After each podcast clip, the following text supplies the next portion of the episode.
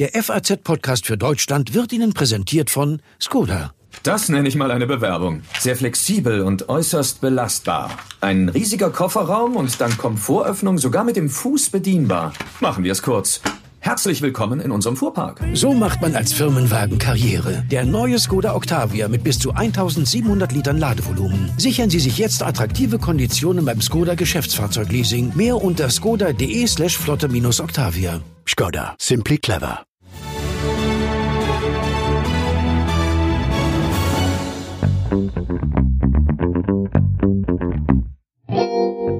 Heute vor zehn Jahren, da kam es zur Katastrophe auf der Duisburger Love Parade.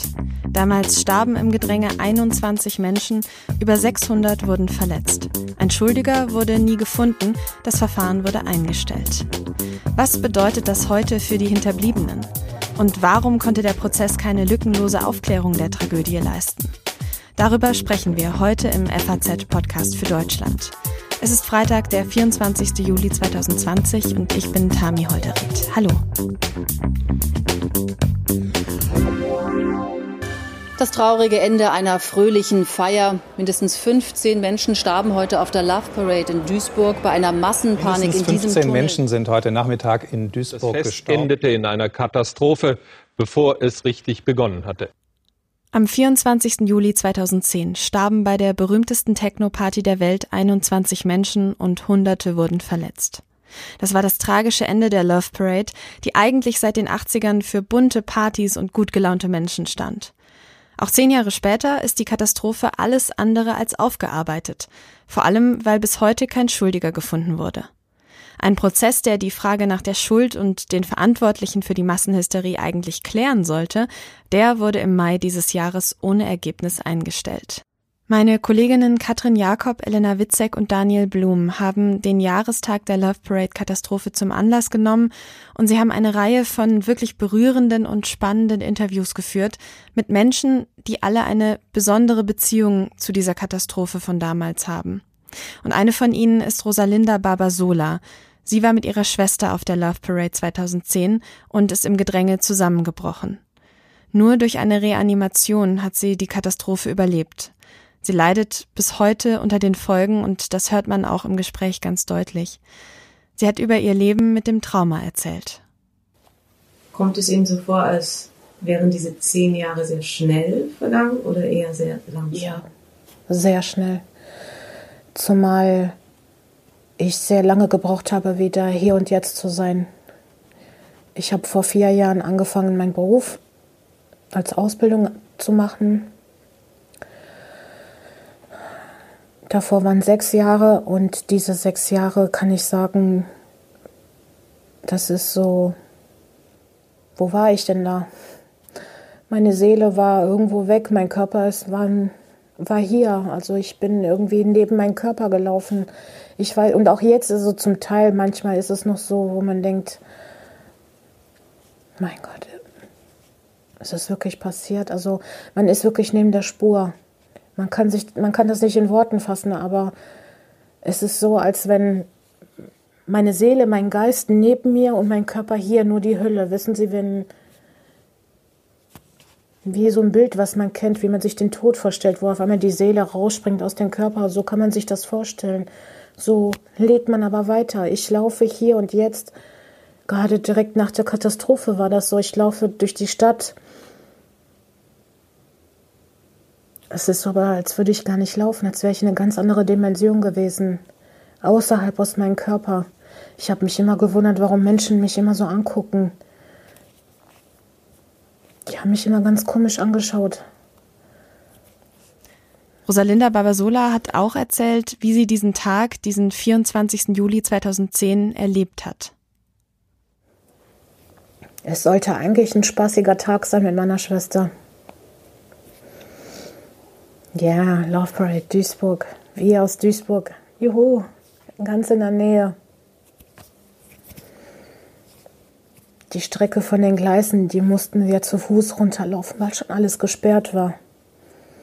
Hat ein Mann, weiß ich noch, der hat angefangen auf der Ampel zu klettern, dann saß er an der Ampel.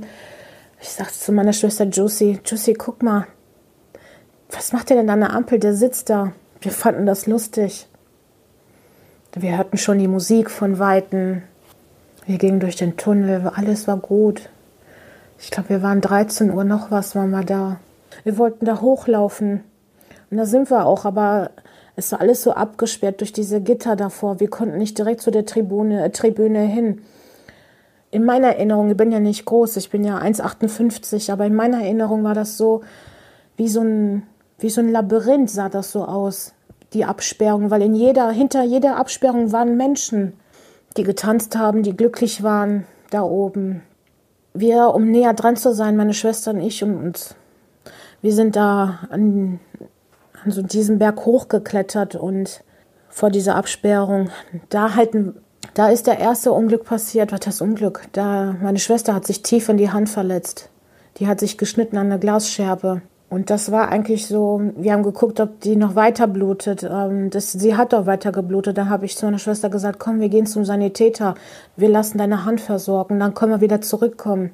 Und als wir zurücklaufen wollen, haben wir gesehen, die Polizei hat uns nicht vorbeigelassen.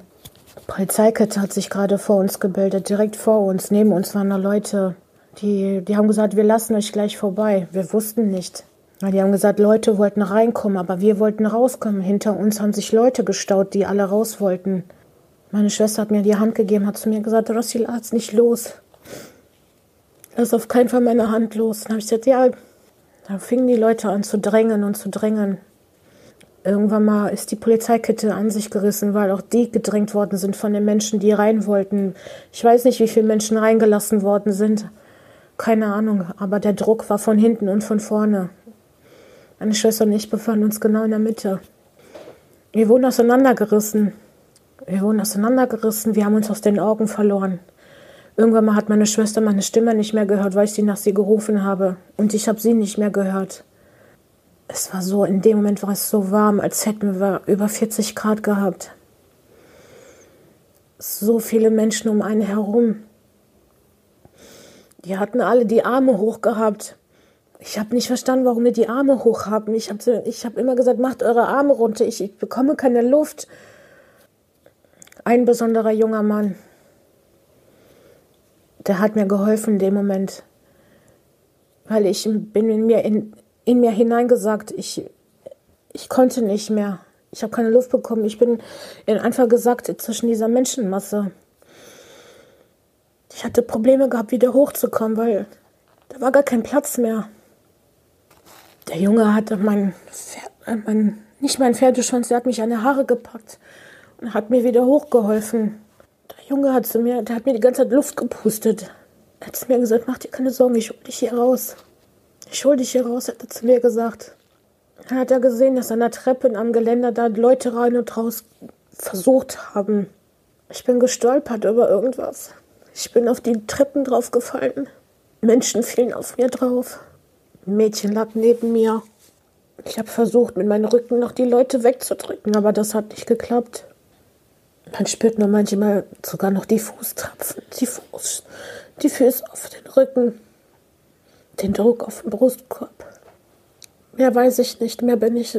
Ich bin irgendwann im Krankenhaus wach geworden, auf Intensivstation. Beim Love Parade-Prozess, über den sprechen wir auch gleich noch, ist Rosalinda Babasola als Nebenklägerin aufgetreten. Heute bereut sie das. Mir war klar, dass, dass die Schuldiger sagen würden, dass sie so davon kommen würden. Mir war es klar. Für mich ist es so, als hätte ich den Prozess verloren, weil ich nämlich mit 12.000 Euro Schulden davon gekommen bin. Und ich frage mich, ob Schaller oder sowas eine Rechnung bekommen hat. Deswegen habe ich auch gesagt, ich würde nie wieder aussagen. Unter anderem, das ist auch ein wichtiger Aspekt, würde ich nicht mehr machen. Auch da habe ich gelernt, lieber schweige ich,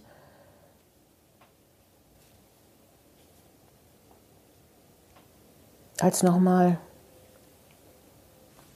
Hätte es Ihnen geholfen, wenn da jemand als Schuldiger hingestellt worden wäre? Ja. Hört sich zwar hart an, aber ja. Auch Gerechtigkeit für die Eltern, die ihre Kinder verloren haben. Ich meine, die haben ihre Kinder verloren, die müssen mit dem gleichen Leid jedes Jahr an diesem Datum mit unheimliche Ängste klarkommen und wir leben auch damit. Jedes Jahr am 24. Juli. Das waren Ausschnitte aus einem Videointerview mit Rosalinda Barbasola, meiner Kollegen. Alle Interviews, unter anderem auch eins mit Adolf Sauerland, der umstrittene ehemalige Bürgermeister von Duisburg, die finden Sie natürlich auf faz.net.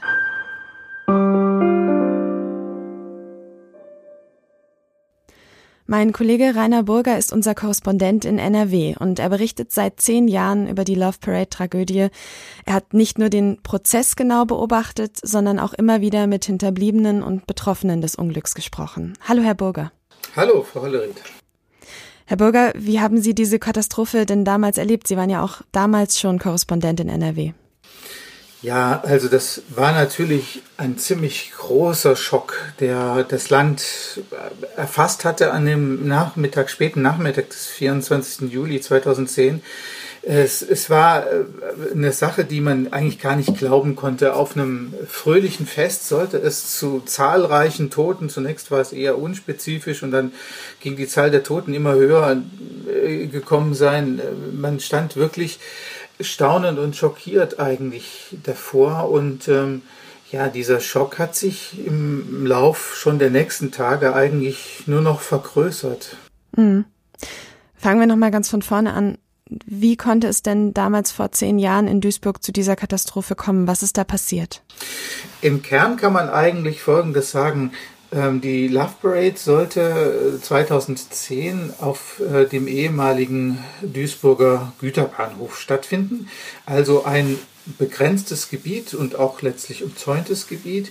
Und äh, das stellte die Organisatoren vor das Problem, dass man einen Zu- und Abgang schaffen musste. Und der wurde eben über eine Rampe, über eine ehemalige Beladerampe gemacht, die schon recht breit war, aber die diente nicht nur dem Zuweg, sondern auch dem Abgang. Und ähm, der nächste Punkt war, sie führte an einer Stelle auch noch im 90-Grad-Winkel in einen Tunnel hinein. Also ich habe schon zwei sehr kritische Punkte äh, genannt, die im Grunde deutlich machen, ui, also da kann echt was passieren. Einmal um die Kurve und dann auch noch Abgang und Zugangsverkehr äh, trifft sich auf einen derselben Rampe, da könnte es sich knubbeln. Und tja, es war halt so, die, die es organisiert haben, die wussten das schon auch. Also die sind damit schon umgegangen, dass es eine neuralgische Stelle werden würde. Und so kam es dann auch. Ähm, am Nachmittag des 24. Juli gab es eben dort einen Menschenstau an dieser Stelle äh, der Kurve äh, von dem Tunnel kommend auf die Zugangs- und Abgangsrampe. Die Leute sind immer dichter gedrängt worden, weil von oben schon die ersten das Festivalgelände wieder verlassen haben und von unten junge Leute nachgeschoben haben, die gar nicht einsehen konnten, was dann vor ihnen direkt lag. Dann gab es eine ja, Verknäulung regelrecht, ein Menschenknäuel und fatale Bewegungen, nämlich Wellenbewegungen. Ja, und dann sind schon die ersten umgestürzt und die nächsten sind auf die Umgestürzten gefallen und so sind eben viele Leute erdrückt worden und auch zertrampelt worden. 21 Tote gab es und 600 Menschen, die dann ähm, zum Teil noch sehr schwer verletzt wurden. Hm. Es gab schnell die Frage, wer hat Schuld daran? Was geschah denn in den Tagen, in den Wochen danach? Wer wurde damals zuerst verantwortlich gemacht? Es begann tatsächlich schon äh, wirklich wenige Stunden danach eine große Debatte, die auch befeuert wurde durch eine Pressekonferenz, auf der äh, die Hauptverantwortlichen auch saßen in Duisburg am nächsten Tag der Oberbürgermeister von Duisburg und der Organisator der privaten Firma, die die Love Parade ausgerichtet haben und noch ein paar andere. Und ähm, dort fokussierte sich sehr schnell eigentlich äh, alles auf den Bürgermeister, der eine sehr, sehr unglückliche Figur dort abgab. Und die ersten äh, Tage und Wochen äh, blieb eigentlich die ba Debatte ähm, über die Verantwortlichkeit auch sehr stark verbunden mit dem Oberbürgermeister. Ähm, sein Name ist Adolf Sauerland. Es kam dann ja schließlich 2017 zum Prozess. Dabei wurde Adolf Sauerland allerdings nicht angeklagt. Wer wurde denn da angeklagt? Ja, wir hatten ähm, einerseits Angeklagte aus der Stadtverwaltung in Duisburg. Das waren Mitarbeiter des Bauamts, denn dadurch, dass das ein geschlossenes Gelände war, musste laut nordrhein-westfälischer Sonderbaugenehmigung ein, ein Genehmigungsantrag gestellt werden der privaten äh, Ausrichterfirma Lopervent. Äh, und ähm, die äh, Damen und Herren hatten darüber zu befinden, ob das so gemacht werden kann. Und dann äh, neben diesen sechs Personen waren vier andere Personen angeklagt. Dabei handelt es sich um Mitarbeiter der privaten Veranstalterfirma Lopavent.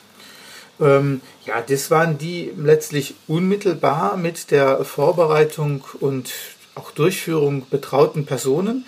Es waren so gesehen nicht die besonders hochrangigen, die angeklagt waren und ähm, eben einerseits weder Adolf Sauerland, der Oberbürgermeister ähm, der Stadt Duisburg, noch der Chef der Veranstalterfirma Lopavent, Rainer Schaller, waren angeklagt.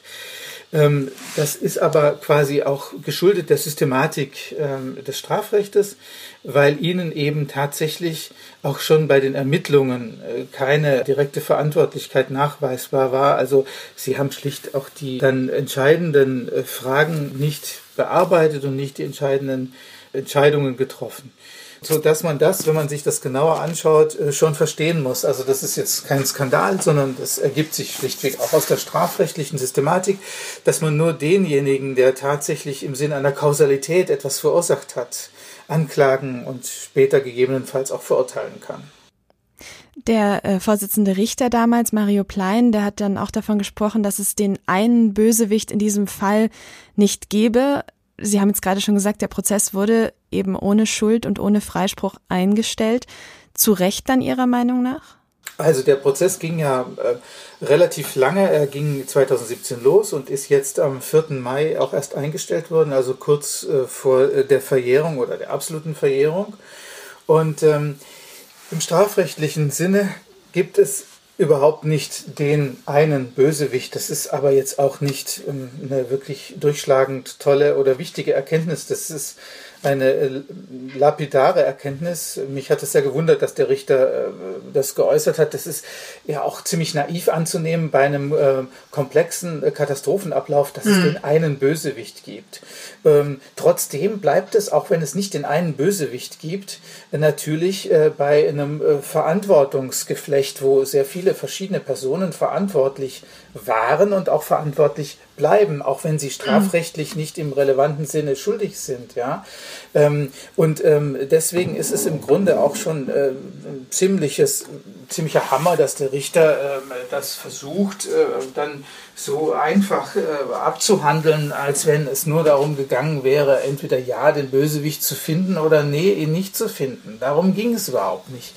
Ähm, letztlich ähm, ist die Love Parade ausgelöst worden durch ja eine skandalöse Verkettung im Vorfeld, ähm, nämlich im Kern steht hier die Frage, hätte diese Veranstaltung auf diesem von mir ja vorhin beschriebenen viel zu engen Gebiet und äh, mit dieser viel zu äh, mangelhaft äh, äh ausgestatteten Zu- und Abwägung überhaupt stattfinden dürfen? Ja, das ist tatsächlich auch die Frage, die ich mir bei der Recherche vor allem gestellt habe. Wie konnte es sein, dass diese Veranstaltung überhaupt genehmigt wurde?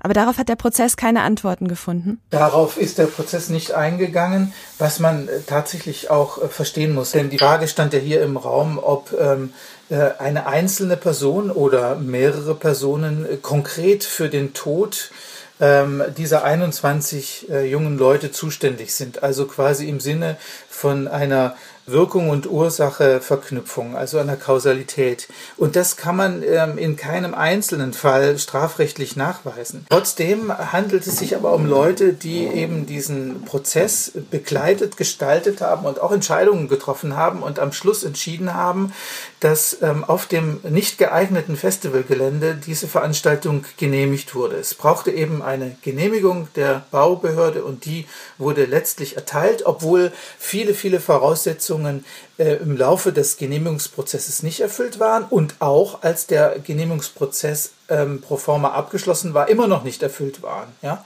Also es sind zum Beispiel überhaupt keine ausreichenden äh, Antragsunterlagen eingereicht worden, also die dann genehmigungsfähig gewesen wären. Insofern kann man festhalten, wenn das ähm, nicht genehmigt worden wäre, im Sinne dessen, dass es nicht hätte genehmigt werden dürfen, objektiv, einfach wenn man sich die Akten anschaut, dann hätte auch diese Katastrophe nicht stattfinden können. Aber warum wurde es denn trotzdem genehmigt? Haben Sie darauf eine Antwort gefunden? Das Interessante daran ist, immer wenn politische Erwägungen ähm, die Fachrationalität überwölben, also eine Fachrationalität, die durchaus erkannt hat, dass was nicht geht. Also wenn politischer Wille quasi sagt, wir müssen es aber möglich machen, unbedingt, dann entstehen besonders leicht Desaster. Wir hatten das Jahr 2010, äh, wir hatten das Kulturhauptstadtjahr ähm, des Ruhrgebietes und ein Event des Kulturhauptstadtjahres 2010 äh, des Ruhrgebietes sollte eben diese Love Parade sein. Das hatte man sich unbedingt vorgenommen in Duisburg und äh, Duisburg wollte auch äh, sein Image aufpolieren mit dieser Veranstaltung. Und dann muss man noch wissen, 2009 in Bochum ist die Love Parade abgesagt worden wegen Sicherheitsbedenken und da haben die Duisburger sich gesagt oder die politischen Entscheidungsträger sich gesagt, ja, also wir wollen das unbedingt möglich machen. Wir wollen zeigen, wir sind die Möglichmacher. Darüber ist dann, sind dann die Bedenken einfach niedergebügelt worden, obwohl sie sehr exakt von den eigenen Verwaltungsleuten äh, formuliert wurden und man sie in den Akten auch findet. Ja, jetzt haben Sie gesagt, äh, strafrechtlich ist eine Schuldfrage nicht zu beantworten gewesen, aber die Frage nach der Verantwortlichkeit die haben sie ja quasi schon beantwortet, indem sie gesagt haben, naja, ähm, irgendjemand hat das genehmigt und derjenige, der müsste doch dafür dann auch verantwortlich gemacht werden können, oder? Wichtig ist vielleicht ähm, an der Stelle zu sehen, dass auch hier tatsächlich sehr äh, schicksalhafte Verknüpfungen stattgefunden mhm. haben. Denn diese Leute, die diese Veranstaltung am Ende pro forma genehmigt haben, so wie das halt in einem Amt läuft, haben die heftigsten Bedenken geäußert und sind im Grunde von ihren Vorgesetzten oder von einem Vorgesetzten in der Duisburger Verwaltung auch dazu ja bewegt worden oder fast schon veranlasst worden in einer Weise, die wirklich skandalös ist. Klar stellt sich für einzelne, auch der führenden Verwaltungsbeamten die Frage, ob sie eigentlich ihr Lebtag wieder glücklich werden, wenn sie sich ehrlich machen und sich ehrlich vor Augen führen, was habe ich da eigentlich getan strafrechtlich relevant. Am Ende ist es deswegen nicht, weil diese Personen just nicht selbst die Unterschrift darunter geleistet haben. So. Und äh, die äh, nachgeordneten Personen sind dann eben auch letztlich nicht durchschlagend verantwortlich zu machen im strafrechtlichen Sinn. Aber der Staat, wenn ist, der Staat bleibt in der Verantwortung, wenn ein offensichtliches Organisationsversagen vorliegt. Und das ist hier der Fall. Der Staat ähm, muss dann für Aufklärung, Transparenz, für Schilderung und äh, Darstellung sorgen. Also es muss ein Abschlussbericht vorgelegt werden, der nicht nur das eigentliche Ereignis, wie wir es vorher geschildert haben, also mit der Menschenanballung und so weiter schildert, sondern auch minutiös auflistet, was in dem Verwaltungsvorgang, im Genehmigungsvorgang falsch gelaufen ist. Und das ist hier unterblieben. Es gab weder einen Untersuchungsausschuss noch einen Sonderermittler. Die Betroffenen haben mir in den Gesprächen immer wieder gesagt, ich will doch gar nicht, dass irgendjemand ins Gefängnis kommt. Ich will doch nur, dass geschildert wird, was wirklich war, umfassend. Also mein Kind soll nicht umsonst gestorben sein, haben mir wirklich wiederholt ähm, Angehörige gesagt, die ihre Kinder verloren haben, sondern man soll die Lehren daraus ziehen, dass das nicht wieder passiert. Hat man denn irgendwelche Lehren aus dieser Katastrophe gezogen? Haben Sie den Eindruck? Wenn, dann äh, würde ich mal wirklich sagen, eher oberflächlich. Äh, natürlich gibt es heute strengere Auflagen für Großveranstaltungen unter freiem Himmel, aber darum geht es doch gar nicht. Es geht doch darum, dass wir als zentrale Lehre eigentlich daraus ziehen müssen, hallo, hier haben Verwaltungsmitarbeiter wirklich Wochen und Monate lang im Genehmigungsverfahren Bedenken geäußert. Die sind niedergebügelt worden, systematisch ausgespielt worden, wie mit einem großen äh, Hütchenspiel teilweise. Das darf sich nicht wiederholen. Wir müssen Verwaltungsleute auch Nachgeordnete stärken, damit sie sich eben auch mal gegen ihre etwas hemdsärmeligen Vorgesetzten durchsetzen und nicht alles immer nur runtergebügelt wird nach dem Motto, ihr seid aber eine lahmarschige Verwaltung und ihr habt immer nur Angst. Nein, es ist schon richtig, wenn Leute, die diese Regeln kennen, Bedenken haben, muss man die auch intern ernst nehmen. Mhm. Wie hat dieses Unglück denn die Stadt Duisburg verändert, jetzt zehn Jahre danach? Ja, das ist natürlich eine schwere Wunde für Duisburg. Duisburg war ähm, 2010 eigentlich auf einem aufsteigenden Ast muss man sagen, es ist relativ viel in dieser schwer von Strukturwandel gebeutelten Stadt passiert gewesen, städtebaulich, also man konnte es wirklich mit Händen greifen und das ist, hat diese Stadt wirklich um Jahre zurückgeworfen, denn äh, dieser, diese, die, diese, diese Katastrophe mit diesen furchtbaren Auswirkungen, dass eben Menschen gestorben sind, aber auch dieser Image-Schaden, der wirkt natürlich bis heute nach. Hm. Vielen Dank für das Gespräch, Herr Burger. Ja, ich danke Ihnen.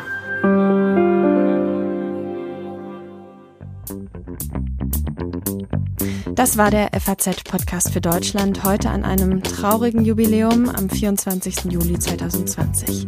Mein Name ist Tami Holderried und ich wünsche Ihnen trotz allem eine gute Zeit.